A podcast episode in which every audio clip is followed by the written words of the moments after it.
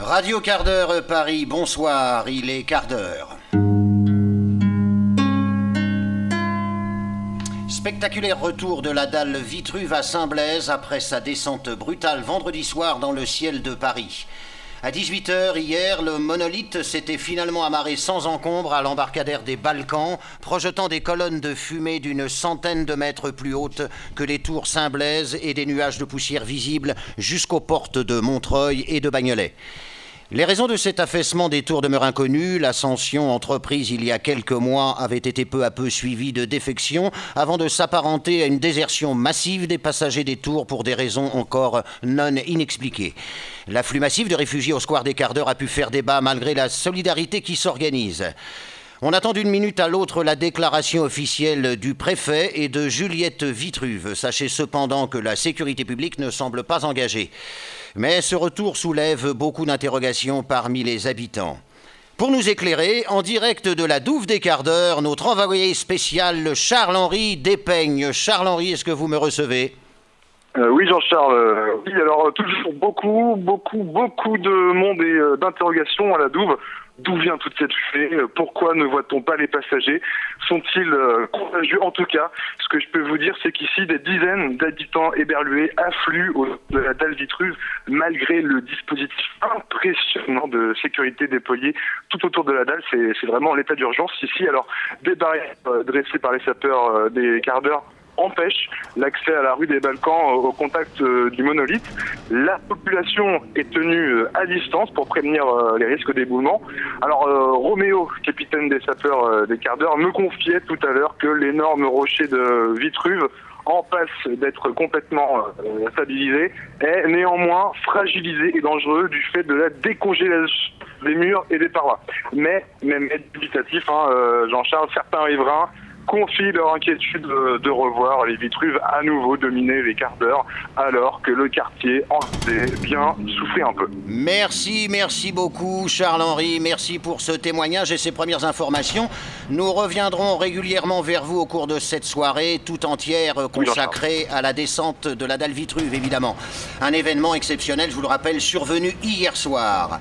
Également de 20h à minuit, euh, la rédaction présentera des documents sur ce qui constitue les origines et le devenir de ce quartier, souvent méconnu par les Parisiens, son exceptionnelle densité, sa situation, ses acteurs.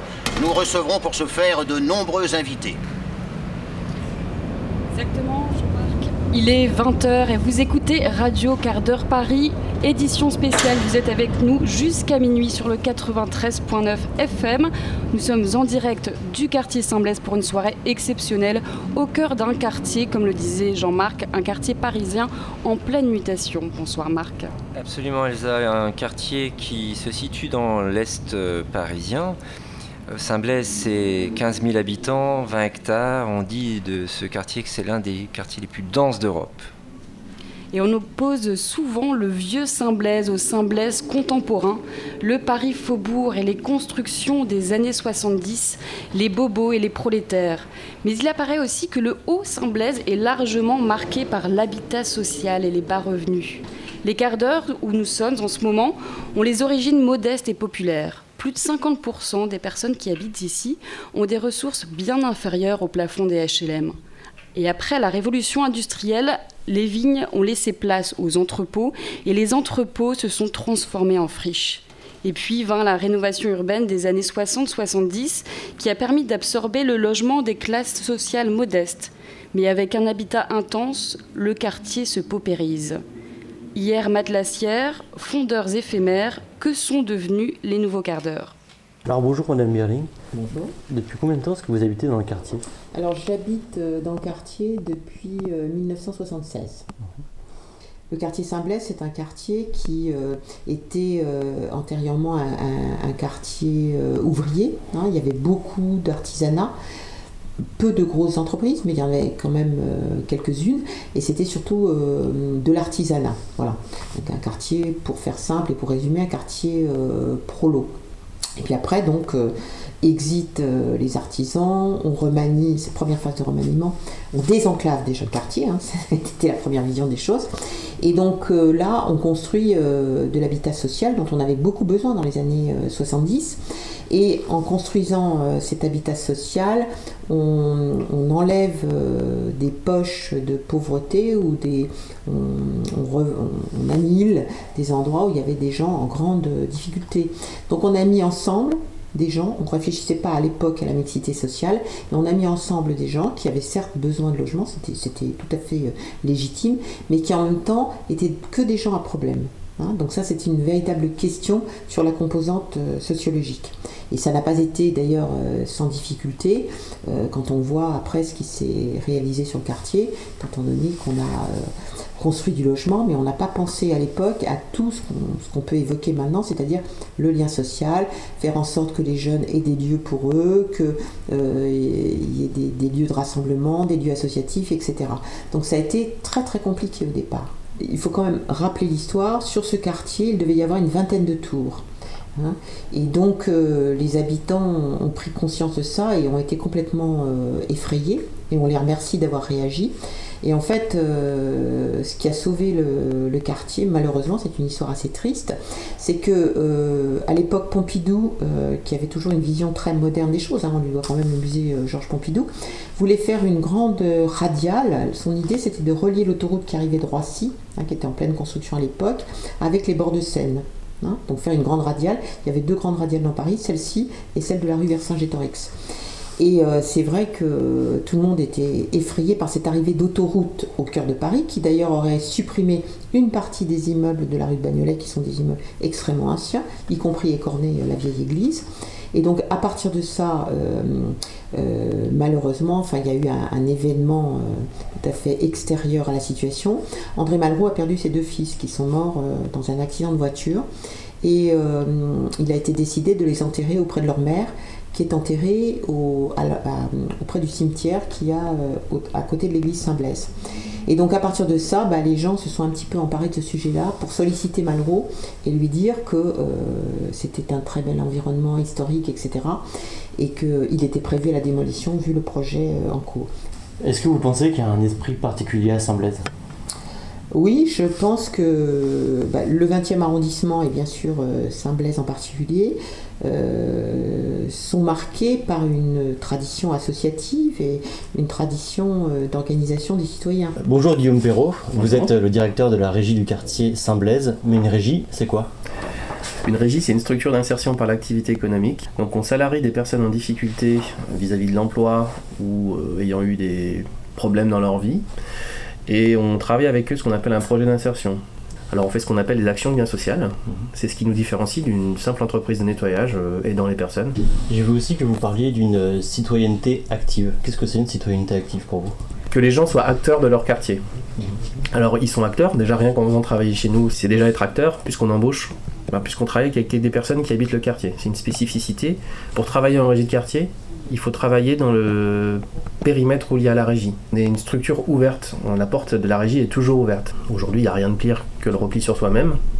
Aujourd'hui, ici, il y a beaucoup de personnes euh, qui viennent d'horizons différents, qui arrivent à travailler ensemble. Euh, il faut savoir faire confiance aux gens. Euh, le, quartier Saint-Blaise, entre la porte de Bagnolet et la porte de Montreuil, quand on regarde euh, les études euh, sur la zone, en particulier il faut regarder euh, les études qui ont été faites par la PUR, l'atelier parisien d'urbanisme, c'est un des endroits les plus pauvres de Paris, certainement avec le 18e et le 19e, côté de la porte d'Aubervilliers, dans ces coins-là. Et c'est un coin où, effectivement, il y, a, peu de diplômes, il y a peu de. Comment dire Il y a beaucoup de familles monoparentales, il y a peu de diplômes, il y a beaucoup d'allocations, etc. Donc on sait que c'est une zone extrêmement pauvre. C'est un quartier de grands ensembles, replié un peu sur lui-même aussi, euh, dû à ces grands ensembles. Euh, et euh, il suffit d'aller un tout petit peu plus loin, du côté de l'église de Charonne, et on se rend compte qu'on arrive sur de l'habitat individuel un petit peu moins haut, où effectivement on, se rend compte qu'il y a une, déjà une, fracture physique. Hein, avec la place des Grecs qui sépare. C'est un peu particulier notre périmètre, notre périmètre puisqu'on va de la Gambetta jusqu'à la porte de Bagnolet.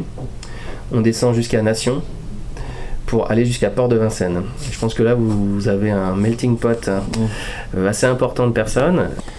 Plus récemment, on a constaté une tendance euh, qui se généralise surtout dans l'est de Paris, c'est le fait qu'on a une gentrification de certains quartiers qui étaient plus populaires. Avant, on voit ça notamment dans le 10e, dans le 11e et, et dans le 20e aussi. Mm. C'est une nouvelle population qui vient emménager dans le 20e. Est-ce qu'elle partage cette tradition d'engagement associatif ou est-ce que c'est juste des personnes qui viennent habiter ici sans partager l'héritage du quartier, disons? Alors ça, il faudrait leur poser la question. Moi, j'ai mon avis euh, qui est personnel sur le sujet. Je pense que beaucoup de gens, et on voit bien d'ailleurs comment la rue de Charonne est aspirée euh, euh, vers la rue de Bagnolet. Le problème, c'est que les gens qui viennent là, ce qu'on peut en constater, c'est qu'on ne les voit pas dans les structures de démocratie participative et relativement peu dans le réseau associatif. Ils viennent pour des questions qui sont liées à leurs enfants. Ils vont être très militants s'il faut agrandir le, trottoir de l'école où leurs enfants, mais à partir du moment où l'enfant passe au collège, euh, le trottoir de l'école ne les concerne plus du tout. Donc c'est sûr que euh, on ne les voit pas tellement, on en voit certains, mais relativement peu. Et euh, j'allais dire, la, seule marque qu'on peut avoir de cette, enfin qui moi est très, qui ça ricanant bien sûr, est très forte, c'est on voit un nombre d'AMAP fantastique qui s'est créé sur le quartier. Donc je pense que c'est un autre état d'esprit. Hein. Nous, on était des post enfin, des 68 a ou des post 68 a et là, on a affaire à une autre euh, vision de la société avec des gens qui sont bardés d'électronique, qui font de la démocratie participative sur euh, Internet, mais qui ne sont plus au contact des gens euh, qui sortent du marché ou de leur supermarché avec leur panier et qui vont discuter. On n'est plus dans cette logique-là, on est dans autre chose. Aujourd'hui, il y a quand même il y a deux générations. Alors, les deux, générations ne s'affrontent pas, hein. mais voilà, cohabitent aujourd'hui. Il y a des associations euh, qui, qui, travaillent, euh, notamment euh, la MP2A, la Fabrique, Saint-Blaise, et puis il y a un conseil de quartier qui est vivant. Par exemple, le conseil de quartier a beaucoup travaillé sur la création de la médiathèque Marguerite Duras et du Mama Shelter. Une des, une des j'allais dire, on a beaucoup travaillé hein, là-dessus. Et on a obtenu, et sans grande difficulté d'ailleurs, que, le, que une partie de la médiathèque, c'est-à-dire le dernier étage, soit consacré au 20e arrondissement et à l'histoire populaire du 20e arrondissement, ce qui est le cas. Et puis on a demandé aussi à ce que euh, le Mama Shelter puisse employer des gens issus du quartier. Ce qu'on a obtenu également. Hein. Donc c'est des choses qu'on ne voit pas maintenant. Ils sont mhm. inclus dans le paysage, mais c'est des choses qu'on a obtenues via le, conseil de quartier euh, précédent. Alors l'arrivée de, lieux comme ça euh, sur cette zone, c'est sûr, a, confirmé une démarche de gentrification qui avait déjà depuis quelques années. Alors il y a une identité forte. Hein. Mm. Je pense qu'effectivement, il y a les gens de Saint-Blaise, vous pouvez avoir les gens de la, place de la Réunion. Euh, mais tout notre travail à nous, c'est justement de faire travailler tout le monde ensemble. C'est pas évident. Euh, voilà. on essaie, euh, bah, lors de la fête de quartier, d'avoir des gens de Saint-Blaise, des associations de Saint-Blaise, mais que les gens d'ailleurs puissent venir, quoi, que soit pas que qu'on se replie pas nous sur, nous-mêmes. Voilà c'est un quartier où il y a toujours eu beaucoup de gens d'origine euh, immigrée, mais dans les années 85-90, euh, on a vu arriver des populations euh, notamment subsahariennes qui n'étaient pas là avant, et donc essayer de faire en sorte qu'on que, puisse intégrer ces personnes dans les activités. C'est pas une réussite, hein, c'est toujours très compliqué, mais c'est important de ne jamais les oublier, hein, de, d'essayer de faire de la mixité sociale, même si on sait bien que c'est très complexe. Je trouve qu'il y a des travaux qui sont en train d'être faits, notamment le prolongement de la rue du Clos, mhm. qui a permis de désenclaver le mail. Le tramway, je pense, a revitalisé un peu le quartier. Et il y a eu euh, la rénovation euh, du square des quarts d'heure euh, en façade, auquel la régie a participé. voilà, et c'est quand même un, c'est un quartier dense, mais où il y a beaucoup d'activités sociales. Il y a le centre social Soleil Saint-Blaise, bon, il y a nous, je sais qu'il y, y a beaucoup d'associations qui y participent. C'est un quartier vivant.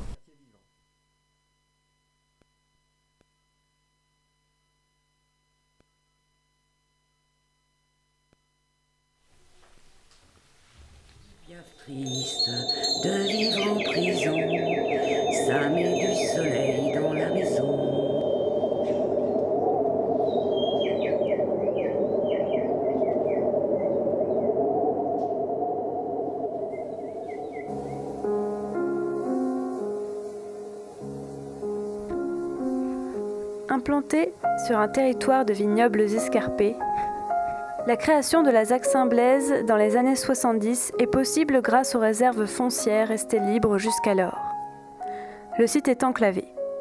Les fortifications de Thiers, murs en pierre de plusieurs mètres de hauteur, construites en 1840, coupent le quartier à l'est et la voie de chemin de fer, créée en 1850, boucle le quartier, c'est la petite ceinture.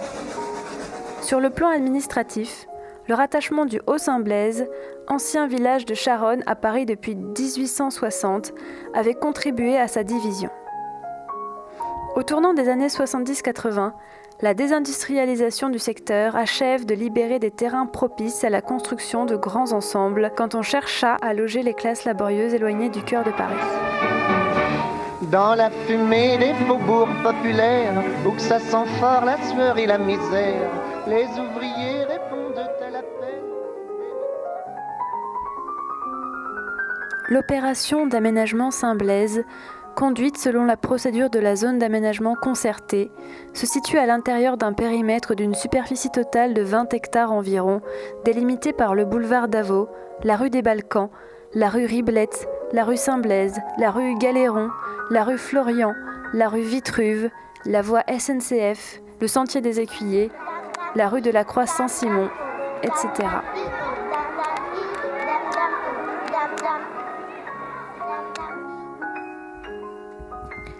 La création de la ZAC a été décidée par arrêté ministériel en 1970 pour la première phase. L'extension de son périmètre actuel a été approuvée par délibération du Conseil de Paris en 1974 pour la deuxième phase.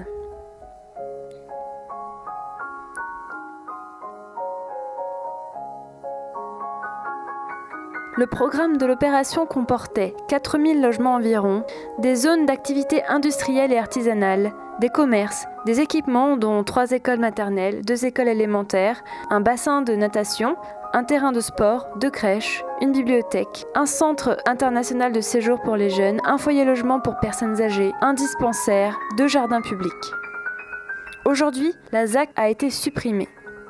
Le programme de la ZAC Saint-Blaise est achevé. Le Conseil de Paris a donné quitus à la CEMAR Saint-Blaise pour sa gestion en janvier 2001.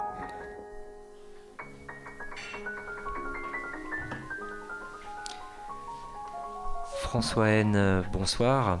Bonsoir.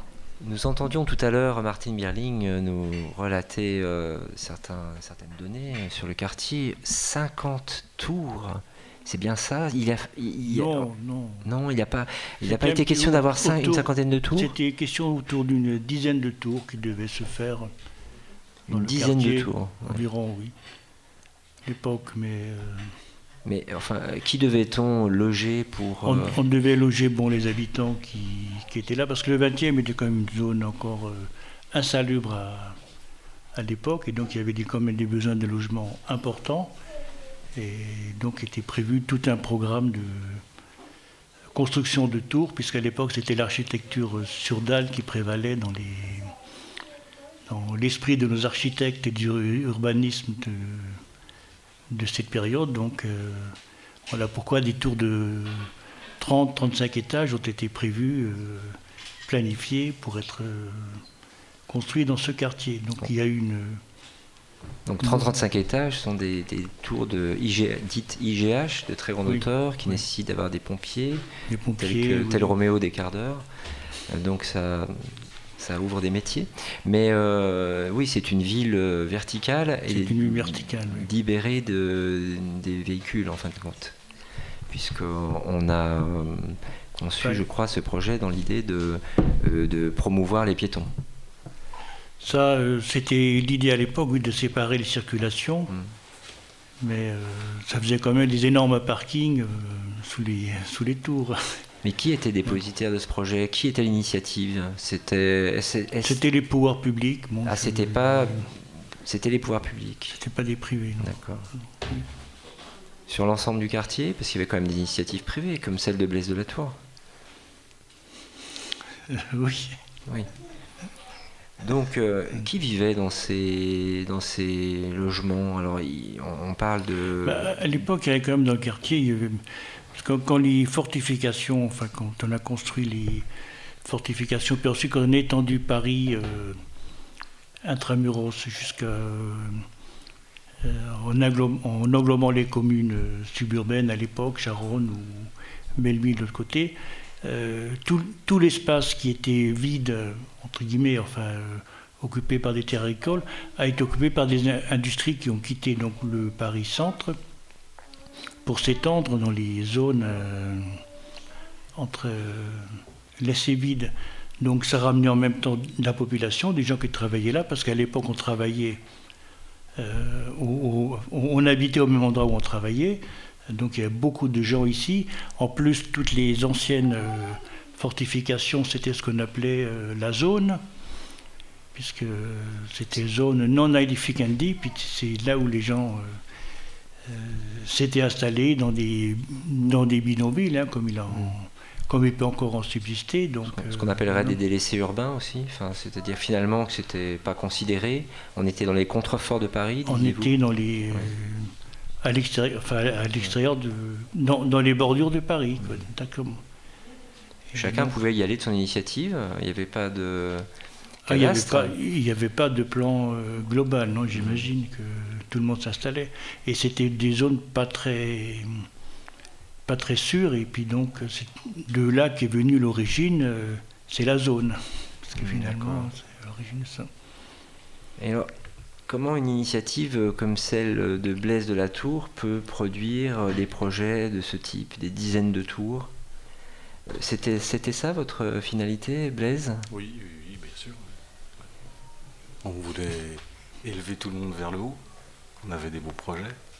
Ça a un peu mal tourné, mais c'est pas mon projet au départ. Oui. Mon projet était plus humain. Oui, d'abord, vous finalement, vous, vous n'avez construit que deux tours. Oui. Hmm. Apparemment, c'est déjà bien. Alors, ces projets de tours ont suscité des contestations vous avez connu cette mobilisation des habitants et, non seulement des contestations, mais des succès. C'est-à-dire qu'on ne les a pas construites, ces, dix tours dont on parle. Cette concentration, elle est, bien réelle, mais elle a pris d'autres formes. Euh, c'est par l'action essentiellement des, habitants? Je pense que ça a beaucoup joué, l'action des habitants. Il y a eu des, associations qui se sont créées, qui ont essayé de produire des, idées euh, différentes ou, d'essayer de sauvegarder un espace naturel dans le quartier, puisqu'il y a eu une association qui s'est créée qui s'appelait Un poumon pour Saint-Blaise et qui a obtenu des choses qui ne se construisent pas et qu'on obtienne à la place euh, des espaces verts, justement, pour que les habitants puissent euh, respirer encore. Il y avait quelque chose qui était à l'époque, on disait, Saint-Blaise, c'est le quartier le plus dense d'Europe. Bon, en fait, c'est effectivement le plus dense d'Europe sans espace vert. Le. Réalité. Du, nuance. nuance. Est-il vrai, est vrai que l'on doive euh, finalement à l'intervention d'un ministre euh, pour des, euh, considérations presque intimistes la suspension de ce projet. En partie, oui, puisque c'est des fils de Malraux qui sont enterrés dans le petit cimetière autour de l'église de Charonne, et ce cimetière devait disparaître, puisqu'il était prévu qu'une radiale devait être construite, comme la radiale vers Saint-Gétoris qui mène à la gare Montparnasse, depuis la porte de Bagnolet vers le centre de Paris, et qui devait donc couper toute, euh, cette euh, région, si je puis dire. Et par l'intervention du ministre, euh, ce projet ne s'est pas réalisé. Les circonstances étaient que c'était mûr pour que ça, ne se réalise, enfin, qu'il y ait une avancée qui se passe dans ce sens.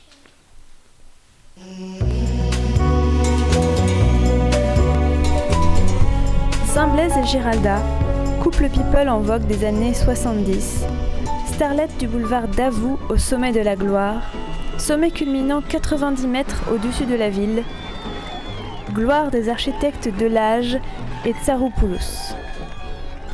Saint-Blaise et Giralda, ce sont des icebergs renversés, 90% au-dessus de la surface et 10% en dessous.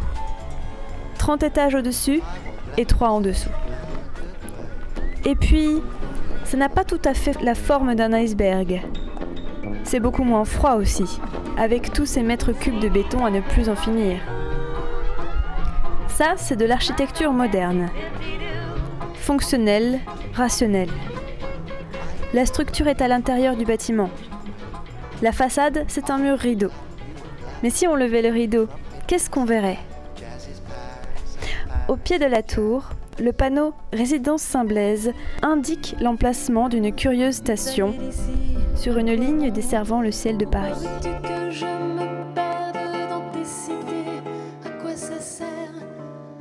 Le quartier Saint-Blaise est un quartier assez euh, d'un point de vue architectural assez euh, mixte. Il y a euh, une partie un peu plus, euh, comme les habitants diraient, un peu plus village, avec des bâtiments assez bas et une ambiance plus faubourienne. Et puis il y a un quartier plus des années 70-80 avec des tours, des, des bars, enfin des, des logements, enfin d'un point de vue architectural, donc un peu, un peu différent. il y a une vraie fracture en fait entre les deux quartiers. Un dénommé Blaise de la Tour, qui devina l'importance des communications dans le monde moderne, fit édifier sur les champs de son domaine un ensemble bâti, une architecture moderne. Colombophile, il fit construire un colombier géant, vaste motel capable d'abriter 15 000 pigeons voyageurs. Les soigneurs, scribes, ainsi qu'une puissante imprimerie logèrent dans deux premières tours afin de centraliser, traiter et distribuer les informations du monde entier. Si le projet prévoyait initialement une série de tours, le départ d'un Saint-Blaise meurtri que la disparition tragique de sa femme avait poussé à l'exil donna au projet une autre direction. En effet, on estima que l'édification de nouvelles tours de 28, 30 et 32 étages au-dessus de la dalle n'était pas utile car le rendement de la vaste messagerie juchée sur la dalle put être amélioré par l'intégration de nouveaux athlètes du ciel. Une flotte de buses succéda ainsi aux pigeons voyageurs. L'architecte Vitruve poursuivit l'œuvre de Saint-Blaise de la Tour et bâtit alors un habitat digne pour les quarts d'heure, seulement deux tours et moins de 20 étages pour les autres bâtiments. La dalle ne fut pas poursuivie.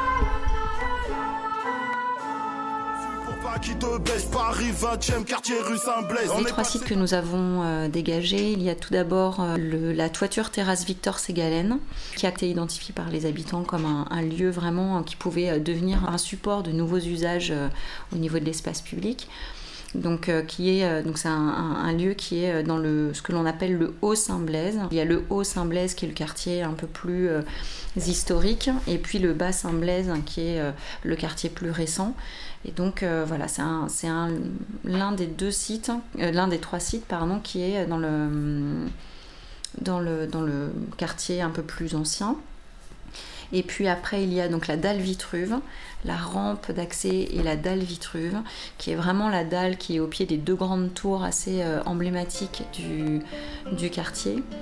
Et puis euh, le troisième site, c'est le square de la Salamandre. Donc c'est vraiment tout ce qui se passe euh, autour du square. Donc c'est et le square et en même temps toutes les voies d'accès au square.